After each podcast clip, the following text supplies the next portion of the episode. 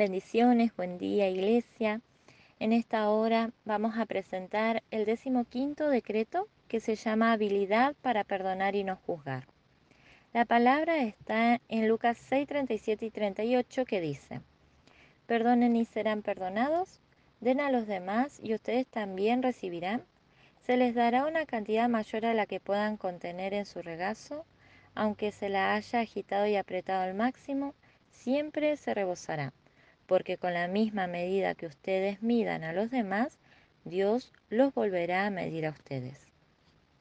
En esta hora vamos a orar y vamos a decretar.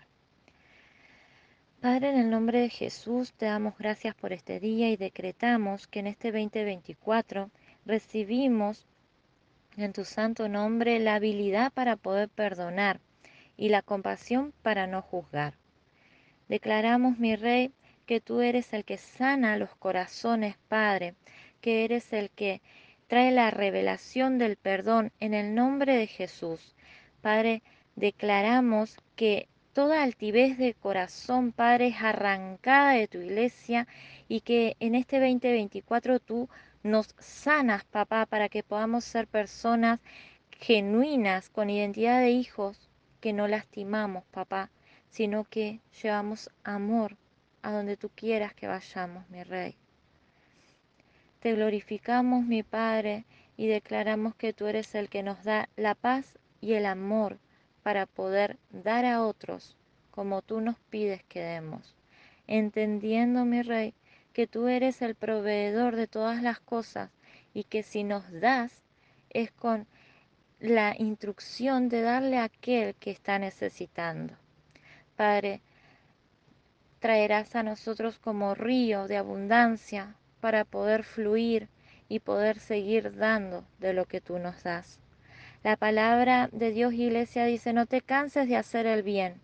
Eso nos dice Jehová.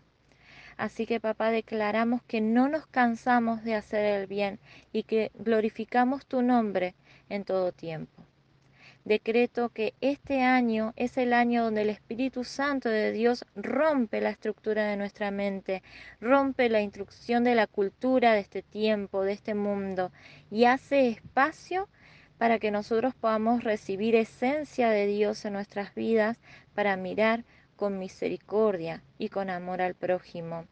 Declaramos, mi Rey, que todo es para tu gloria y tu honra en el nombre de Jesús. Amén y amén.